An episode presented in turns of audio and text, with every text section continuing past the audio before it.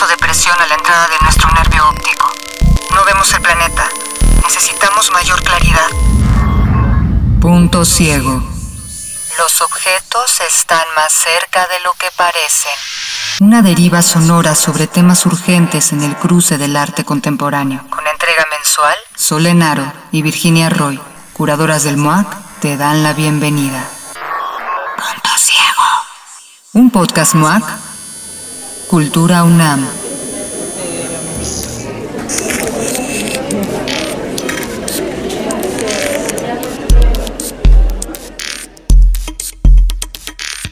Bienvenidas todas a este nuevo episodio Maternidades el pan no muerto, somos las mamás, donde proponemos abordar la maternidad dentro de su compleja relación con las formas laborales y las dificultades que se desprenden de ello.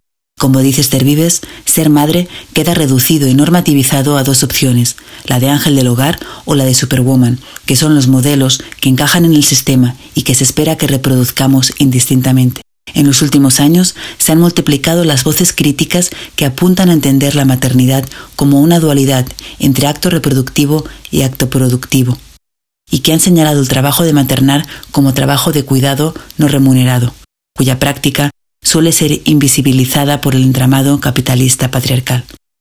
De ello dialogará Alejandra Labastida con Nuria Güey, seguida de una conversación entre Mónica Mayer y Adriana de la Rosa. En paralelo, Alejandro Labastida ha invitado a varias mujeres a compartir y a leer sus referencias sobre la maternidad. Gracias a todas por participar.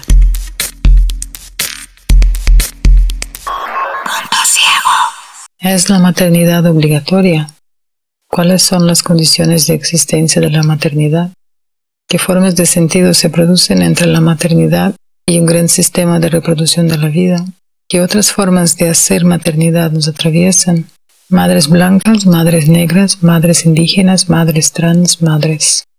Una autora baiana, negra, trabajadora social, Carla Acochirene, en su libro Interseccionalidad, dice que tanto Audre Lorde como Achille Mbembe analizan que mientras las mujeres blancas tienen miedo de que sus hijos crezcan y sean cooptados por el patriarcado, las mujeres negras temen enterrar a sus hijos victimizados por las necropolíticas que, militar y confesionalmente, matan y dejan morir contra el discurso cristiano elitista blanco de valorar la vida y contra el aborto. Reiteramos que el aborto es un derecho reproductivo. Esta relación rota con la maternidad es una encrucijada teórica a la que no se puede escapar, dice Carla.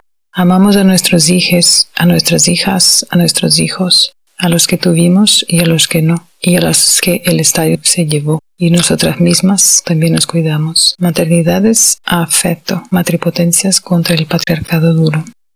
Cada vez que leo Una familia en Bruselas de Chantal Ackerman o veo No Home Movie, pienso en el video que hizo Sophie Kahl sobre la muerte de su madre. Es una película de 10 minutos y no ocurre nada visible en ella. La cámara está al nivel de la cabeza de su madre que descansa sobre una almohada. Ella está acostada de espalda. No puedes ver su respiración y no puedes ver cuando deja de respirar. Lo sé porque lo busqué. Su muerte es invisible. Me pregunto qué es más perturbador, la invisibilidad de su muerte o el hecho de que la cámara le esté captando.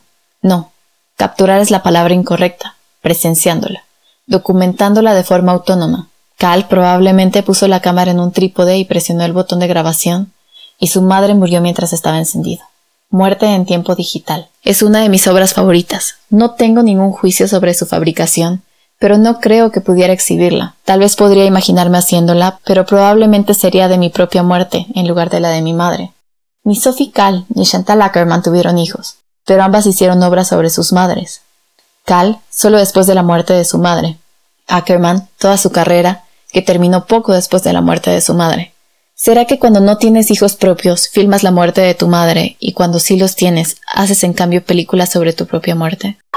Me parece una lástima que tantas mujeres, incluida yo misma, hayan aceptado esta negación de su propia experiencia y hayan reducido su percepción de ella para hacerla calzar, escribiendo como si su sexualidad se limitara a la cópula, como si no supieran nada del embarazo, del nacimiento, de amamantar, de la maternidad, la pubertad, la menstruación, la menopausia, excepto lo que los hombres están dispuestos a oír, nada salvo lo que los hombres están dispuestos a oír acerca del quehacer, la crianza, el trabajo de vida, la guerra, la paz, vivir y morir, cómo se experimentan en el cuerpo y la mente y la imaginación femeninos. Escribir el cuerpo, como pedían Virginia Woolf y Hélène Cixous, es solo el principio. Tenemos que reescribir el mundo. Escritura blanca, lo llama Cixous. Escribir con leche, con leche materna. Esta lección de escritura de Ursula K. Le es la más importante que he leído en los últimos meses. Si no fuera tan larga, me la tatuaría. Encontramos esta cita durante nuestra investigación y la publicamos en nuestro Instagram arroba designmotherhood hace algunos meses. Ilumina un aspecto fundamental de la maternidad negra de los Estados Unidos y las relaciones asimétricas de poder maternal que no se expresan en voz alta ni se reconocen lo suficiente en el discurso oficial. En 1973, en una entrevista televisiva, la autora Maya Angelou hizo la poderosa afirmación de que, abro comillas, tenemos que agradecer a las mujeres negras no solo por mantener viva a la familia negra, sino a la familia blanca, porque las mujeres negras han criado a una nación de extraños. Durante cientos de años, literalmente amamantaron a los bebés que sabían que cuando crecieran, violarían a sus hijas y matarían a sus hijos. Cierro comillas. Nos detuvo en seco y esperamos que detenga a otros que también necesitan escucharlo.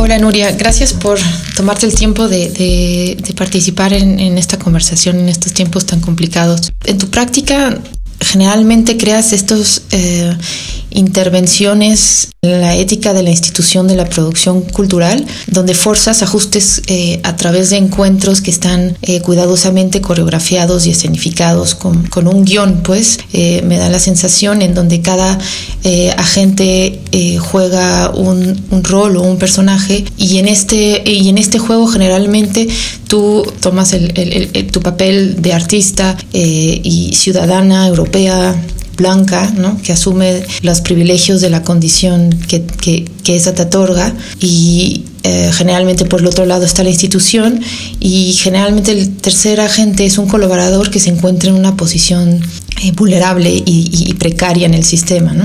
en una condición generalmente de, de, de, explotación muchas veces. Pero quisiera ahora hablar del momento en que, en que tú previste que tu lugar en ese juego iba a cambiar y que se iba a invertir y de alguna forma uh, la, la, persona o el sujeto que iba a necesitar, eh, que iba a estar en una situación de, de, vulnerabilidad y de precariedad y que iba a necesitar un ajuste de cuentas, eh, ibas a ser tú. Y, y, eso, que la persona vulnerable y expuesta serías tú misma y que lo que había que ajustar era tus propias condiciones y posibilidades de futuro en, esa, en ese juego de relaciones con, con eh, la industria de la que participas de producción cultural. ¿Podemos hablar de esa pieza?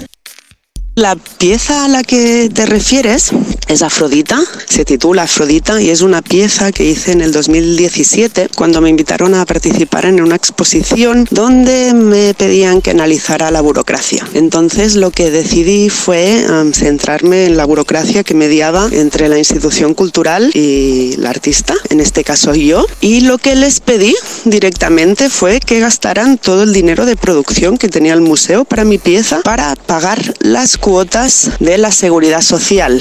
Eso quiere decir como para asegurarme durante los seis meses necesarios para poder cobrar la baja de maternidad cuando fuese madre.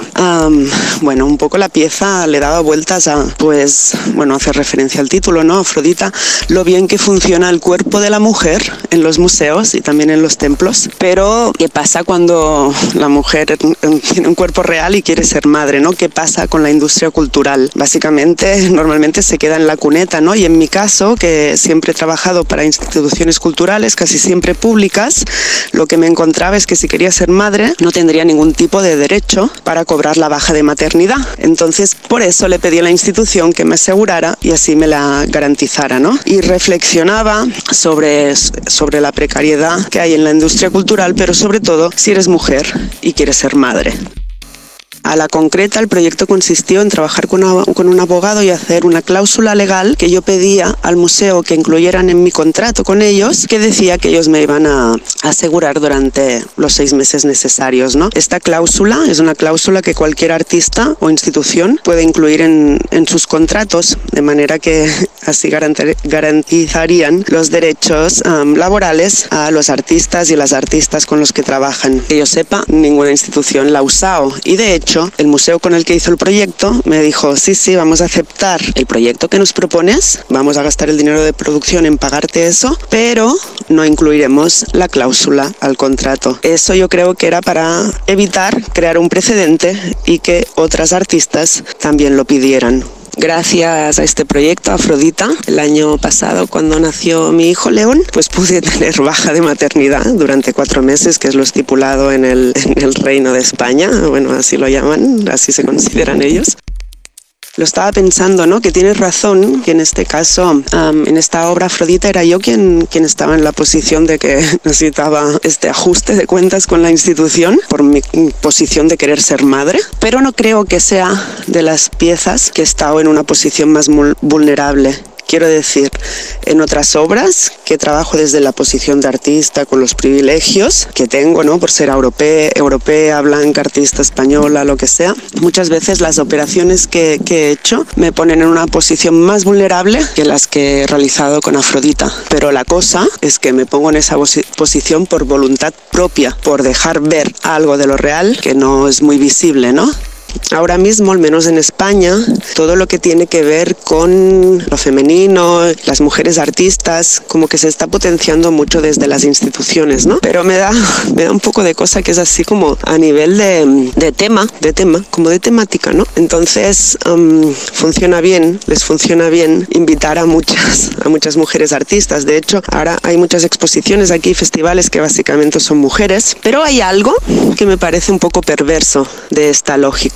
Por ejemplo, cuando bueno, estaba de, jurado de un premio y había gente que me decía, tienes que premiar, tenéis que premiar a una mujer, tiene que ganar una mujer. Y yo en aquel momento pensé, pues si yo supiera que cualquiera de los premios que me han dado han sido porque soy mujer, realmente no me haría ninguna ilusión.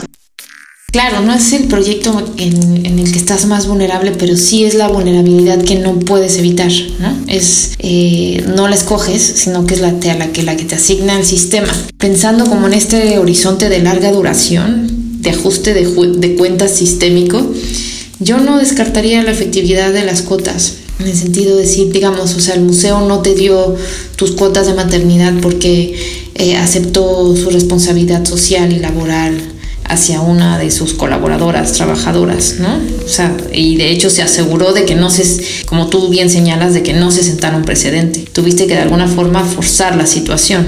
Pienso que se tendría que entonces que sentar el precedente, ¿no? O sea, debido a la desigualdad histórica de representación a las artistas mujeres, este premio, etcétera, etcétera, ¿no? Y ahora que, que lo pienso, tendría que a lo mejor también haber una cuota de maternidad, me pregunto si no es precisamente como ese tipo de valor que tú me has plantado, que está en el centro del patriarcado y que una de las formas de acabar con este sistema es precisamente salir del sistema de valor y no girar el valor hacia algo, o sea, no es eh, revalorar lo femenino, la maternidad o lo que sea, sino eh, replantear esta noción misma de, valor. Un poco insistiendo en, las propias perspectivas que tu práctica abre de, trabajarlo desde dentro y de, y de, jugar, mover los roles desde dentro para eh, aprovechar esas coyunturas. Estoy súper de acuerdo que hay que reconsiderar, replantear la noción misma de valor, pero creo que hay que hacerlo de forma radical. De forma radical sería destituir sin constituir nada. Con eso me refiero a lo mismo que tú decías, no sustituir un valor por otro, porque caemos en la misma lógica fálica, para nombrarla de alguna manera, de la que estamos intentando huir. Me refiero a que, por ejemplo, el tema de las cuotas, ¿no? Al final otra vez estamos cayendo en la lógica identitaria, que es la de enfrentamiento, la de crear diferencia, la separación, la de comunidades, y por eso me parece que, que que puede servir a corto plazo, pero que el objetivo sería superar eso. Me parece que es una lógica del orden de la representación. Y lo que me interesa con mi práctica y lo que, por ejemplo, cuando he trabajado contigo, es complementar eso con una lógica de la afectación. Me parece que el cambio este del que estamos hablando, si es que hablamos de lo mismo, solo, puede, solo se puede llevar a cabo desde la afectación de lo más íntimo del sujeto. por eso también cuando, no sé, con los proyectos, los proyectos que hemos hecho juntas, todas las contradicciones forman parte del mismo proyecto, toda la gente implicada forma parte del problema, incluyéndote a ti, incluyendo a mí como artista, como curadora, la institución, más allá del, del, del foco del proyecto, ¿no? Que me parece que a largo plazo lo ideal sería dinamitar el valor, porque si no, estamos volviendo a adaptar los mismos patrones.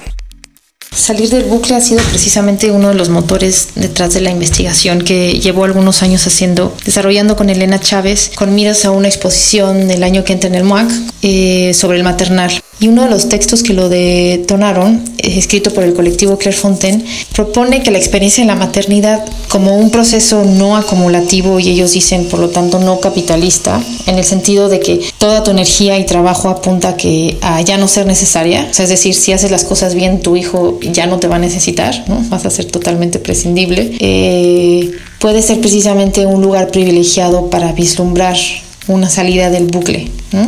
Y eso como una última pregunta, quería preguntarte cómo ha afectado tu perspectiva la llegada de León. Estoy de acuerdo con lo que mencionas. Sí me, sí me parece que, que, la experiencia del maternar puede tener esa potencia de replantear las cosas o al menos pensar posibilidades para salir del, del bucle comentábamos, ¿no? Al menos en mi caso ha sido así. Seguro hay otras vías para llegar a ello, pero mi proceso ha sido paralelo a la llegada de León y al acompañamiento y al compartir tiempo de vida, intentando que sea vida vivible y deseable, ¿no? Eso es lo que ha puesto en crisis el orden simbólico que tenía inculcado y que te comentaba el otro día, que me parece que es un orden de que parte de la lógica de la posición masculina, ¿no? Que tiene que ver con el reconocimiento en el espacio público, toda la cuestión de la profesionalización el éxito profesional, los tempos terroríficos de la industria cultural y sus exigencias. Sí me parece que el maternar te hace, te da la posibilidad de replantear todo eso, ¿no? Otra cosa es si abrazas esa posibilidad o no la abrazas. Eso ya dependerá de cada caso y cada mm, circunstancias materiales específicas. Pero en mi caso, todo lo que te estaba comentando ha salido después de, esta experiencia. Y, y en este caso me parece que sí puede ser una experiencia sub en tanto que implica una pila de interrogaciones éticas continuas, ¿no? No solo en relación a tu persona, sino a la persona que estás criando y en la manera de estar parados en el mundo, ¿no? Gracias, Nuria, por tomarte el tiempo de platicar con nosotros. Eh, lo tenemos que dejar aquí por ahora, pero seguimos.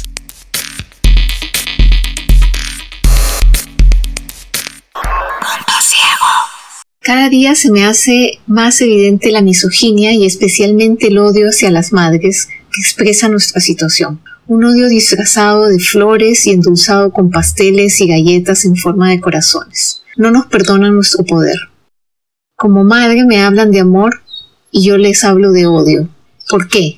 Pues porque no puedo entender cómo se puede pretender que una sola persona se ocupe de todo lo que hemos ido metiendo en el cajón desastre en el que se ha convertido la maternidad. No puedo entender que nos hayamos coludido con esa idea y no dejo de pensar en todas las expectativas de sacrificio y abnegación que cargamos culpándonos de no hacerlo más felices. La vez en que, mientras cortabas las judías verdes de una cesta en el fregadero, dijiste de pronto sin venir a cuento, no soy un monstruo, soy una madre. ¿Qué queremos decir cuando decimos superviviente? Un superviviente es quizá el último que llega a casa, la monarca final que se puso en una rama ya cargada de fantasmas. La mañana nos cayó encima. Dejé el libro. Las puntas de las judías verdes seguían partiéndose. Caían con golpes secos, como dedos sobre el acero del fregadero. No eres un monstruo, dije, pero mentía. Lo que de verdad quería decir era que monstruo no es algo tan terrible. Viene de la raíz latina monstrum, mensajero divino de la catástrofe. Luego fue adaptado por el francés antiguo para referirse a un animal de una miriada de orígenes centauro, grifo, sátiro. Ser un monstruo es ser una señal híbrida, un faro a un tiempo refugio y advertencia. Leí que los padres que padecían trastorno de estrés postraumático eran más proclives a pegar a sus hijos. Quizá haya en ello un origen monstruoso, después de todo. Quizá ponerle la mano encima a tu hijo es prepararlo para la guerra. Decir que te late el corazón no es nunca tan sencillo como la tarea del corazón de decir sí, sí, sí al cuerpo. No lo sé. Las madres somos desobedientes. Nosotras criamos solas, no nos callamos. Nosotras buscamos, nosotras quemamos. Nosotras ya no solo lloramos porque ahora también luchamos. Nosotras somos madres porque así lo elegimos. Nosotras tenemos en nuestras manos el arma más fuerte para el verdadero cambio. Una infancia libre. El ser una madre trans eh, ha sido muy satisfactorio ya que lo he aprendido a través de mis procesos de vida, a través de mi caminar en el activismo y bueno, y a través de la confianza que la misma comunidad va depositando en mi persona, ya que eh, pues me he involucrado mucho en acciones que vayan complementando su reinserción social y su acceso a los derechos humanos. Eh, el cuidar y proteger a las mujeres eh, eh LGBT y a las mujeres trans, eh, pues me ha forjado como esa figura materna, esa figura que, que todos deseamos y que la gran mayoría de las mujeres trans venimos careciendo desde la infancia. Entonces, al cubrir estas necesidades y al tratarlas con amor, con cariño, con comprensión por los procesos de vida, ya que yo también soy una mujer trans,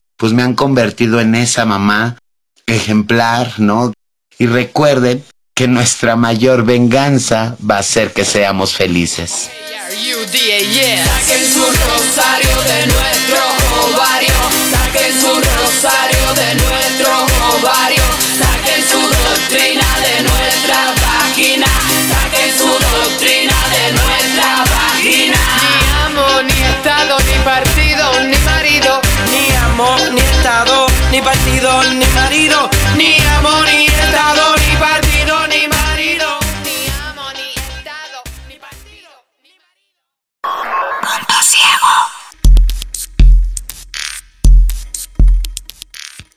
Soy Mónica Mayer, me defino como artista feminista y el tema de la maternidad ha sido fundamental en mi trabajo, tanto el que hago yo de manera solita como toda la producción que hice con Maris Bustamante como grupo Polvo de Gallina Negra, que fue el primer grupo de arte feminista en México. Y uno de nuestros principales proyectos fue Madres, así, con signos de admiración antes y después y cursivas. Y en ese proyecto, pues lo que planteábamos es que de entrada nos habíamos embarazado para entender realmente a fondo de qué se trataba este asunto, con el apoyo generoso de nuestros esposos que eran artistas y entendieron de qué se trataba nuestro trabajo. Nos habíamos embarazado, habíamos tenido hijas porque éramos feministas, eh, con dos o tres meses de, de diferencia porque éramos muy científicas.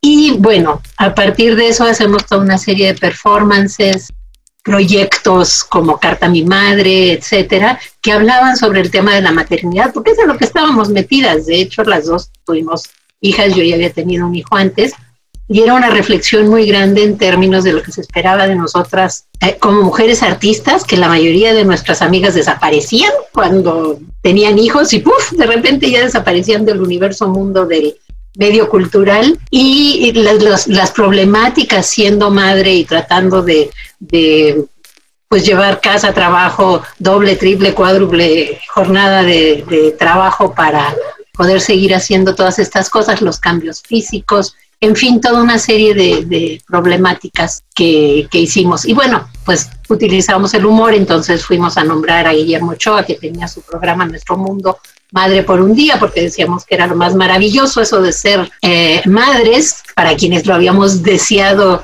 y, y buscado, y que nos daba mucha tristeza que los hombres es una experiencia que se iban a perder para siempre, como tratando de darle la vuelta al, al asunto siempre, ¿no?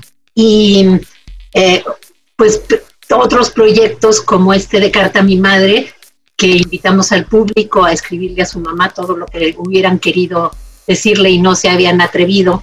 Lo cual es muy interesante porque ahora se está rehaciendo, uh, pero con Carta a las Madres de, los de, las, de las mujeres asesinadas y desaparecidas. Entonces es muy interesante ver cómo ha cambiado nuestro enfoque de la maternidad que hace 40 años era esta problemática que queríamos que se visara y posteriormente ahora pues es esta, este drama tan, tan terrible, ¿no? La madre dolorosa dentro de los arquetipos de la madre. Yo soy Adriana de la Rosa, me defino también como artista feminista, incluso eh, tengo un espacio que se llama Casa Rosa, que es un espacio pues, que hace un frente feminista y también tratamos de luchar contra el, el adultocentrismo y la educación piramidal. Eh, pues, pues sí, como la realización de mí como madre, como fue un parteaguas mucho en mi producción, eh, creo que también tiene que ver mucho con haberme formado dentro de una ideología antisistema, ¿no? porque desde muy joven eh, pues formé parte de colectivas eh, a favor de los derechos sexuales y reproductivos, estuve en el movimiento social del 2006 defendiendo mucho la postura de la mujer dentro del movimiento porque siempre fue descartada. ¿No? Y para el 2012 fue que empecé a construir la idea de tener un propio espacio, un espacio autónomo donde yo pudiera hablar de esos temas que pues eran censurados o que estaban vistos de más, ¿no? Como la misma maternidad, ¿no? Como incluso empecé a darme cuenta que pues dentro del arte hablar de maternidad era incluso como poner una estaca en el medio del camino y decir, bueno, elige tu camino, ¿no? O eres madre o continúas en el arte. Y ahí fue donde como que yo di el vuelco, incluida mi vida personal que estaba siendo como bastante complicada en ese entonces y descubrí que pues tenía yo que empezar a construir mi propia, eh, pues mi familia, pero no con la concepción de de que mamá, papá y demás, sino más bien qué era lo que yo quería tener alrededor de mí, ¿no? qué tipo de personas, qué tipos de seres eh, iban a conformar la, pues, esa pequeña comunidad al interior de mi hogar que, pues, que nombramos así como familia hice una pieza que se llama 12 años de mi vida en la que yo me empezaba a cuestionar precisamente cuántos años había yo pasado intentando conformar una familia y qué papel jugaba en ese entonces mi hijo, porque solamente tenía un hijo en ese momento dentro de esa relación y dentro de mi maternidad. Y después de eso, eh, pues viví durante mucho tiempo una relación bastante violenta y justo el video de una respuesta fue como tal cual una respuesta para mí, para darme cuenta que esa división había sucedido, se había roto la familia porque era necesario, porque era necesario para mí, para mi hijo y para mi hija, y que al mismo tiempo estaba yo buscando encontrarme en mi hijo y en hijo, como buscar cómo me estaba yo construyendo a partir de cómo se estaban construyendo ellos y, ellas. Entonces, por eso es que marco esta división, ¿no? Como que me di cuenta que lejos de multiplicarme, lejos de hacer más seres parecidos a mí, me estaba yo dividiendo, porque cada uno iba a optar por su propio camino y al final pues mi maternidad iba a verse proyectada en sus propios seres, ¿no? Es imposible que yo pueda disociar mi maternidad de mi producción, aunque no literalmente aparezca el nombre de mis hijos o el nombre de, cada sujeto que conforma mi familia, siempre está presente, ¿no? Es como, pues desde donde parto en este momento. Y ese proceso de construirse y reconstruirse, yo creo que eso ha sido fundamental para mí en mi vida y en mi trabajo también y luego también la situación de, y, y el cuidado que por lo menos en mi caso siento yo de ellos hacia mí y cómo acepta uno de repente que lo cuiden a una también. Me encantó eso que dijiste de que no sean reproducciones de, de, de, de, esa voz que yo oigo todavía dentro de mí, mi mamá, ¿no? Que de repente me sale de mi papá y tengo que andarme ahí borrando. Esa no soy yo, esa es la voz de mi mamá o de mi abuelita, ¿no? Ellos eh, me están enseñando como también a, ser un poco más abierta, ¿no? Como a no quedarme con la respuesta que, que obtengo de una investigación formal, sino también como abrirme a, a respuestas muy sencillas que, que, pueden estar a un lado de mí o debajo de la mesa pero recientemente no tuve que ir a pintar un mural y todo se retrasó y pues yo siempre voy con mis hijos e hija a todo a todos lados. En este momento pues con la contingencia únicamente me pude llevar al bebé y estoy acostumbrada a que me lo pongo en la espalda y trabajo. Desde ese momento me hicieron a un lado, o sea, como empezaron a ver mi proceso y dijeron, "No, pero vas a poder, no, mejor te cuida el niño, no, mejor haz esto, no, mejor mejor lo más sencillo." Al final yo ya no pude hacer eh, la pieza que yo tenía proyectada porque decidieron que no me iba a dar tiempo o que dentro de mis posibilidades no iba a estar porque tenía yo a mi niño en la espalda. Esos, esos puntos me hacen sentir muy vulnerables porque mi voz es oprimida, ¿no? desde, mi, desde mi quehacer, desde mi maternidad y desde mi, desde mi propio interés por hacer las cosas. Y así en muchos sentidos hay, hay muchos puntos de quiebre en la que tener un niño en la espalda significa cerrarte la puerta Bueno, yo de hecho me, me asumí como feminista, aunque ya sabía del feminismo ah, anteriormente, pero me empecé a asumir estando en, en San Carlos, en la Escuela Nacional de Artes Plásticas, ahora la FAD, de estudiante, y que una compañera habló sobre mujeres artistas, y todos mis compañeros al final de la plática bueno, nunca nadie había hablado de mujeres artistas en esa época en, la escuela de arte, ni de Frida Kahlo, porque no se mencionaba ninguna. Y al final de la plática, plática mis compañeros, que eran, bueno, pues es principios de los 70, entonces los que venían del 68 artistas, progresistas, liberales, todo esto, nos dijeron que las mujeres éramos menos creativas porque la creatividad se nos diluía en la maternidad. Y entonces yo dije, ah, caray, este, esto está grave, ¿no? Eh, entonces quiere decir que vamos a ser invisibles y hay que cambiar toda esta situación. El día que las problemáticas en torno a la maternidad se resuelvan, ya resolvimos todos los problemas del. Problemas económicos, son problemas de salud, son problemas sociales, son problemas interfamiliares, son problemas. Entonces, el día en que esos estén resueltos, ya resolvimos todo. Me hice un proyecto hace unos años a partir de visitar el archivo de Ana Victoria Jiménez, en el cual hay una foto de la primera manifestación feminista a la que voy, que era precisamente por el aborto libre y gratuito hace titipuchal de años, también en los setentas, y eh, empecé a hacer un proyecto con un grupo de artistas y activistas que se llamó Maternidades Secuestradas, y entonces hablábamos de toda esta problemática, de, empezamos, las convoqué como en un como en pequeño grupo, bueno, ustedes que son más jóvenes, ¿qué les dicen? No, pues a todas nos dicen que cuando vamos a tener, ya cuando nos cansamos, cuando tenemos hijos, y ya tenemos hijos, cuándo es el siguiente, esta presión de las familias a, a, no dejar decidir a quien quiera que tenga y quien no quiera que no tenga, ¿no? Eh, problemas de quienes abortaron y no quieren hablar de ello porque todavía es una presión muy grande que lo hicieron de manera clandestina hace muchos años. Eh, eh, problemáticas que en la Ciudad de México es libre y gratuito el aborto y en el resto, en otros estados hasta los abortos espontáneos son castigados. Eh, problemas de que de miedo a que si soy lesbiana me van a quitar a mis a mis hijos, en fin, todas estas problemáticas y empezamos a hablar y a convocar por redes sociales, etcétera, a, mujeres que, que, que hablaran de, de, estas, de estas cosas. Se reunieron muchas. En fin, toda una serie de problemáticas que surgieron en el, y en el medio artístico en específico, ¿no? De repente tienes hijos y te borran del medio artístico, creen que ya no eres seria y ya no vas a trabajar. Y lo mismo le pasa a las curadoras y lo mismo le pasa a las historiadoras, a todo mundo, ¿no? De repente ya no, ya no se pueden. Hubo una vez una exhibición en, la, en el Centro Cultural Universitario de la UAPJO y había era una exhibición como de mi generación y los hombres, la mayoría habían pintado desnudos, ¿no? Que la mujer eh, con su florecita acostada en la cama, ¿no? Modelos, modelos. Y yo había puesto una vagina así que arriba decía no anunciar. Y me dijeron, no, pues es que no la puedes poner yo, pero pues si hay un montón de mujeres encueradas en las pinturas de los demás, ¿por qué no puedo poner mi vagina? ¿No? O sea, y luego eh, me la quitaron y tuve que poner otra pieza que no tenía nada que ver. Entendí como qué era el feminismo, ¿no? Y, y, quise ser parte de eso, ¿no? Como empezar a tener relaciones con amigas, ¿no? Eh, no tener miedo de presentarme a una mujer y decirle quién era, cómo pensaba. Aparte siempre he sido súper insegura y sufrí acoso de niña y toda mi vida y demás y siempre pensé que ese acoso venía de parte de las mujeres quienes me, señalaban, ¿no? Como ella es esto, ella es lo otro, ¿no? Y, los hombres simplemente como completaban la misión al, yo como hacerlos a un lado. Y entendí, ¿no? Que desde mi práctica, pues yo no podía seguir juzgando desde, desde mi moral machista la obra de las demás mujeres y empecé a incluir como esas reflexiones en mi trabajo, ¿no?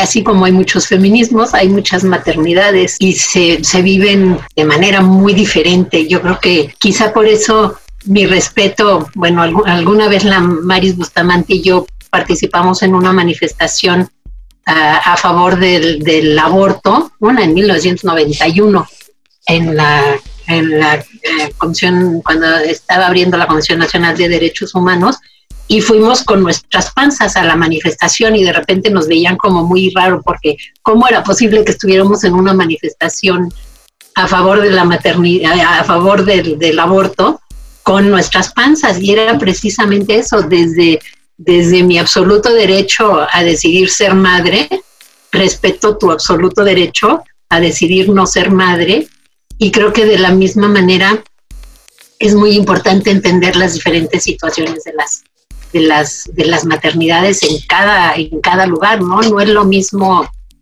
em, mis problemáticas que pueda tener como artista que ser un artista que tiene que ser una mujer que tiene que abandonar su pueblo y a sus hijos para venirse a la ciudad a trabajar de, de trabajadora doméstica en una casa para mandarle dinero a sus hijos.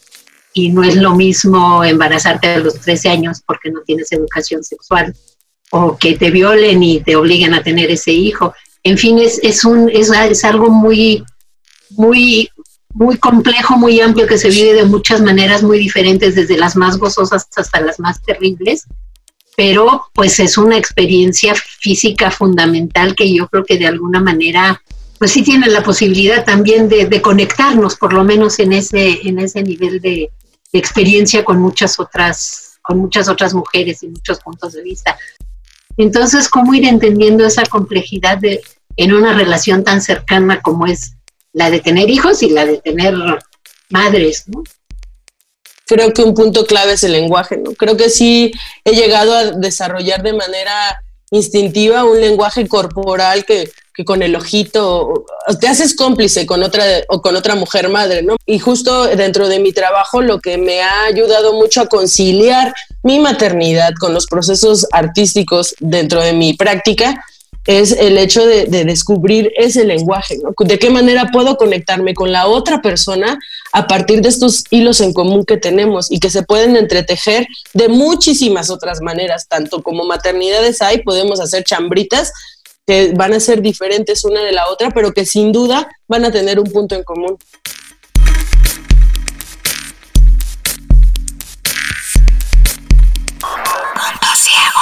27 de noviembre de 2010 a las 17 horas con 9 minutos.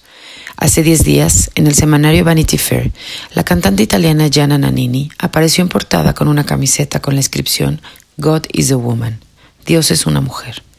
Había publicado una carta del artista en la que explicaba su elección. Te llamaré Penélope porque me has esperado tanto antes de nacer. Has esperado a que yo esté lista. Tres veces no lo estuve, pero hoy sí lo estoy, escribió refiriéndose a sus tres tentativas de embarazo.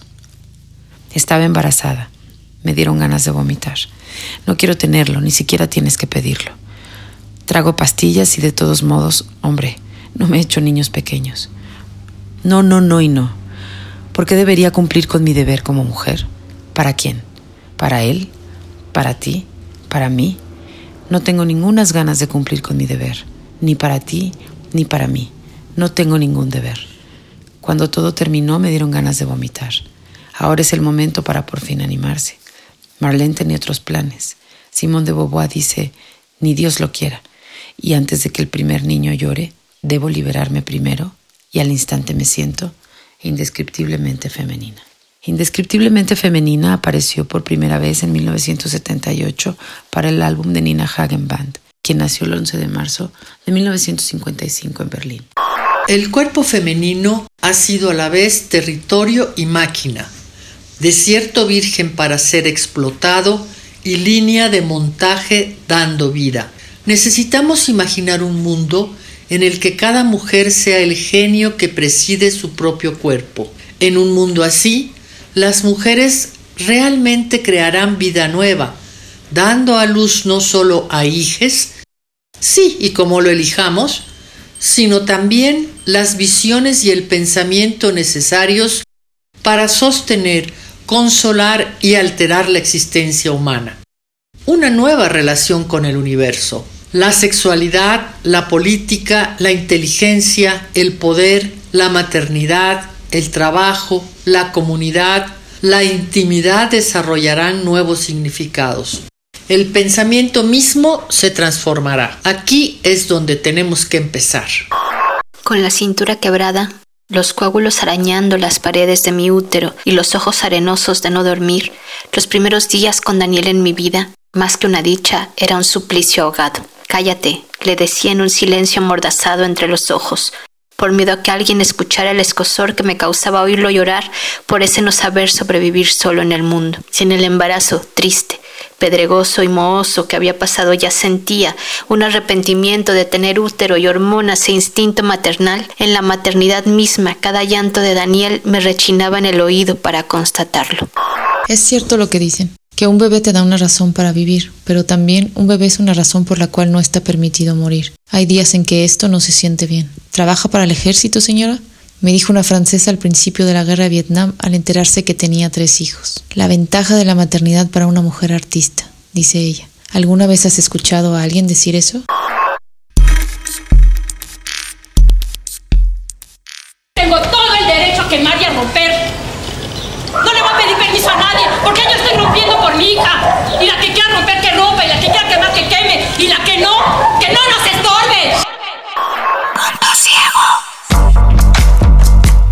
Agradecemos a Nuria Güell, Alejandra Labastida, Mónica Mayer y Adriana de la Rosa por su participación, así como el apoyo de Resistencia Modulada y a las participantes en lectura. Por orden de aparición, Cristina Rivas, Jill McGee, Paola Santoscoy, Michelle Fisher, Amber Winnick, Natalia Guiñuz, Elena Chávez, Madres Desobedientes, Kenia Cuevas, Ecaterina Álvarez, Carmen Guañat, Brenda Navarro y Alejandra Labastida. Lectura de angloparlantes Daniela Merediz, Solenaro y Patricia Escalante. Fragmentos extraídos de Línea Negra de Jasmina Barrera. En la Tierra somos fugazmente grandiosos de Ocean Fong. Of Woman Born, Motherhood as Experience and Institution de Adrian Rich. Little Labors de Rivka Galsen. Anger and Tenderness de Adrian Rich y The Fisher Woman's Daughter de Ursula Kellewin. Fragmento de canción Mama Set interpretada por The Shirelles. Álbum de Shirelles Sing to Trumpets and Strings. Mi cuerpo es mío interpretada por Crudas Cubensi. Álbum Poderoses. Extracto final Yesenia Zamudio ante la CNDH. Seguimiento de procesos de este episodio Daniela Merediz. Logística y asistencia de producción, Mariana Camargo, Carolina Condés y Daniela Merediz. Presentación y cierre por Joana Palomino. Gestión de medios, Ana Cristina Sol. Revisión editorial, Vanessa López. Asesoría de contenido, Ekaterina Álvarez. Idea, locución, guion y producción por Solenaro y Virginia Roy. La presencia sonora de este podcast es cortesía de Arcángelo Constantini, bacteria.org. Revisa nuestro hashtag MOAC donde estés y consulta nuestra programación en moac.unam.mx programa podcast, así como en nuestras plataformas digitales. Punto Ciego. Un podcast MOAC, Cultura UNAM. UNAM